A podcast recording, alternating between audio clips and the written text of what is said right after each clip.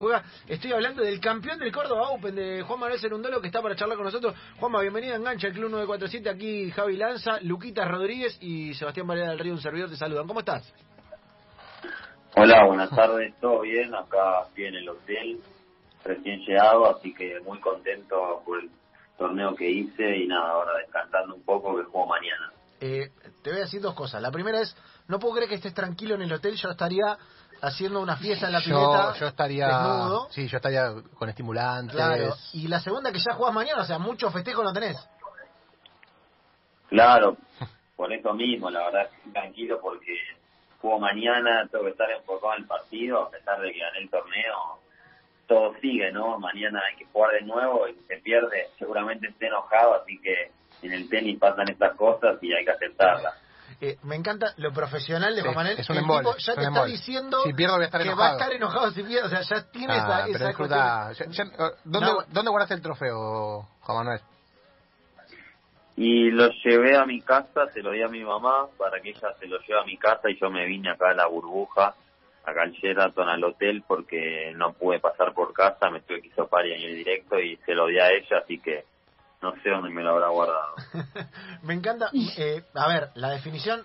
Eh, Juanma te dice, te dice en la computadora, te, te, te, te ponen ese apodo que no sé si te gusta, si no te gusta, pero digo, está clarísimo por qué él juega y gana y porque nosotros estamos acá como unos gordos en la Claro. mesa charlando, eh, porque el tipo es profesional y digo, eh, tenés todo muy intelectualizado, me da la impresión. ¿Es así tu vida en general, digo, amén del tenis?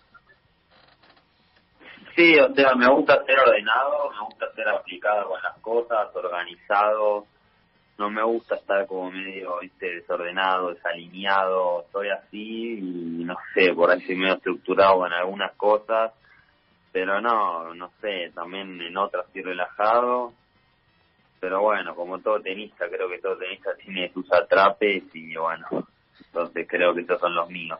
Eh, yo me acuerdo cuando entrevistamos a Nelson Vivas, hoy ayudante de Cholo Ujú. Simeone en Atlético Madrid, entrenador, exjugador, que él hablaba de, de- de cómo le gustaba la limpieza, el orden, limpiar los botines. ¿Tenés alguna de esas que vos digas, yo soy ordenado en esta y sé que a, a ustedes le va a generar incomodidad? Digo, no sé, el raquetero, eh, la ropa, las fechas, ¿en qué sos más ordenado? Y creo que en la, el raquetero, cómo guardo las cosas, guardo todo en cada lugar, en cada lugarcito, cada bolsillo, en esas cosas soy bastante estructurado, digamos. Después con mis raquetas, con, con la ropa, con eso no mucho, la verdad, no me suelo atrapar, pero sí con la comida, con el raquetero, con esas cosas me gusta ser bastante ordenado. Sí, sí, ponele está por entrar, ¿no? Un partido ATP Buenos Aires vas a entrar. Vas al baño, cinco minutos antes de entrar, y voy y te desordeno el raquetero. Te cambio las cosas de lugar, ¿te das cuenta? Sí, 100%, tengo cada cosa en su lugar, me. Te mato, ¿no? Te, pre- preferí jugar contra, no sé, Ivo Karlovic en, en, Sí. en hielo que, que, que eso. Es lo peor que te pueden hacer. Claro, sí, literal. Sí, primer final, eh, o primera final, mejor dicho, de, de ATP, 6-0 primer set.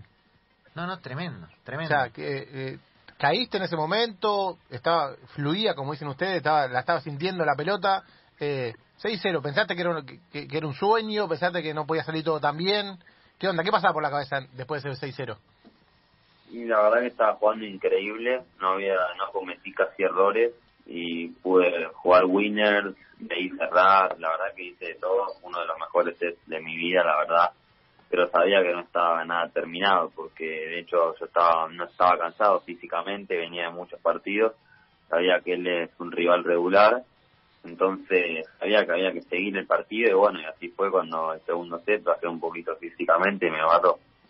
Eh, Juanma, hay, hay técnicas, todos sabemos que lo- los tenistas tienen como sus técnicas, sus rutinas, lo hemos conversado con varios eh, aquí. Eh, eh, ¿Cuál es tu- rutina previa, digamos? ¿Qué es lo que no te puede faltar antes de un punto? ¿Cuántas veces pica la pelota? ¿Eso está tipificado? ¿Tenés como un caminito hacia llegar de la mejor manera al punto?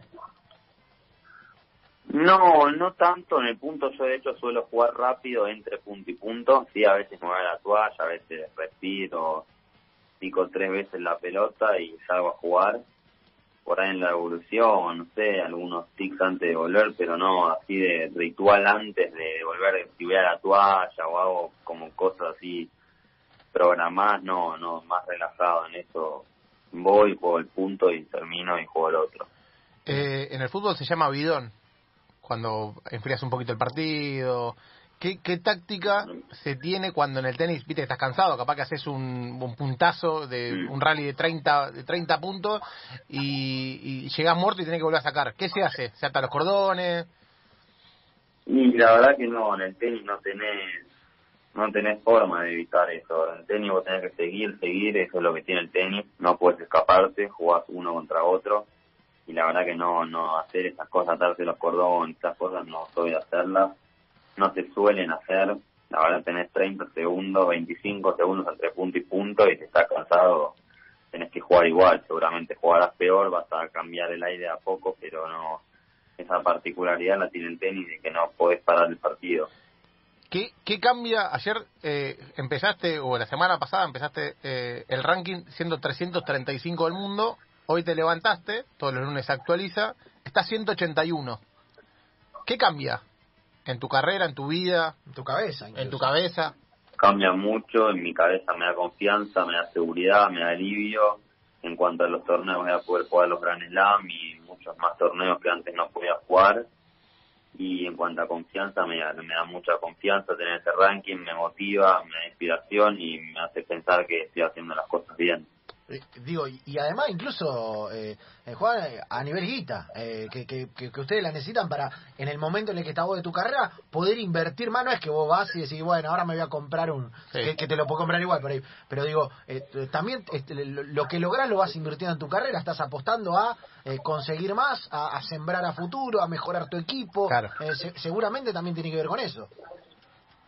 Sí, obviamente, en cuanto a lo económico, cuando más venga mejor y siempre va a seguir surgiendo, pero obviamente no es lo principal que me centro ahora, ya que creo que la plata viene después, una vez que te metes top 100, mientras tanto sirve y es muy importante para, como vos decís, desarrollar tu carrera e invertir en tu equipo, pero lo único que pienso ahora es en invertir en mi equipo, mi carrera, para poder llegar a meterme más adelante. Eh, Juanma, la, la gente te conoce ahora, te, o te está empezando a escuchar a nombrar después de, tu triunfo en el Córdoba Open, pero contanos eh, torneos a los que fuiste, Challenger, Futures, eh, en el cual tenés que ir a buscar la pelota vos, en el cual no hay toalla. No, en el cual además tenés que... Que pagar. Que, que, que- que, no sé, hay mil historias de tenistas que, que se bancaron como pudieron, que vendieron cosas, que digo, lleva, Claro. lleva mucho laburo llegar hasta hasta esto, que, que hoy lo vemos y que nosotros te llamamos y que hace seis meses no te llamamos, Juan, también es, es la verdad.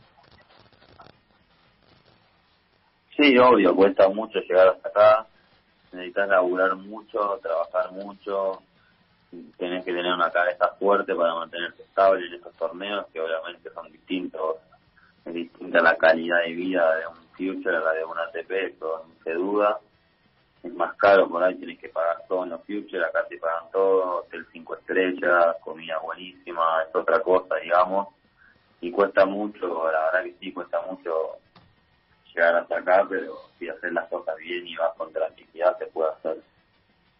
¿Y, y, y en el camino dudaste en algún momento? Dijiste, no es para mí, ya me cansé, estoy cansado de perder plata. No, no, nunca, la verdad que no. Por suerte tengo una señora que me apoya y me banca, Gabriela, que es una amiga, y entonces la verdad que me ayuda mucho con todos mis sponsors. Y no, nunca dudé, siempre seguir para adelante, entrenando a full y haciendo las cosas que pienso que están bien. ¿Cuál, ¿Cuál es tu primer recuerdo con una raqueta en la mano? Creo que a los dos, tres años por ahí arranqué a jugar, me la pusieron mis papás, porque ellos eran tenistas y así fue como arranqué a jugar. Qué monstruo, qué monstruo. Me, me, eh, me, emociona lo, lo ordenado, lo, lo metódico que es para jugar, el estilo que tiene. Es como que siento que tiene todos los superpoderes que con los que yo no vine en la vida, ¿entendés? El tipo es ordenado, el tipo estudia. Eh, nosotros somos informales, venimos despeinados. Eh, Juanma Cenondulo, campeón, eh, feliz. Lo último, Juanma, el, eh, el placer que, viste, que ¿en qué te relajas? ¿Te relajaste en algo? No sé, ¿te tomaste una coca? ¿Qué, ¿Cuál fue la- el, el festejito mínimo que tuviste? Y festejo mínimo fue ayer a la noche, me fui a comer con mis amigos que vinieron desde Buenos Aires para alentarme. Y sí, me comí una pizza, eso fue el- la relajación, digamos, fue esa. Bien. Comí esto, me acosté tarde, no, no, la verdad dormí un poquito, estoy muerto, ahora voy a dormir un rato más, y mañana puedo estar mejor. Pues eso, digamos, el hecho de no dormir y comer una pizza tranqui, fue la relajación, pues todavía sigue y mañana tengo que jugar de nuevo. Claro, eh, la verdad nosotros le estamos eh, Sí, cortando el Cortem- dormir. eh, cortémosle, sí, cortémosle, cortémosle, te vamos a agradecer, Juan, eh, porque nuestros productores son como vos, ¿viste? O sea, Sí. viste que vos pensás al rival, jugás con la velocidad de él. Bueno, el productor va viendo cuándo estás en línea, cuándo no estás, por dónde andás, eh, ¿viste? Juegan de la misma manera. De verdad, de corazón, te mandamos eh, un abrazo enorme, una Felicitación. felicitación. Y nada, cuando pasa algo así en lo que alguien eh, aparece y, y concreta esto que es un poco de película, que fue lo que te pasó esta semana, eh, eh, todos un poco lo soñamos con vos, así que la felicitación hermano y, y el deseo enorme de desordenarte el raquetero cuando pueda y sea posible. muchas gracias a ustedes por todo, muchas gracias por el saludo y la nota, muy linda y saludos para todos. Abrazo grande.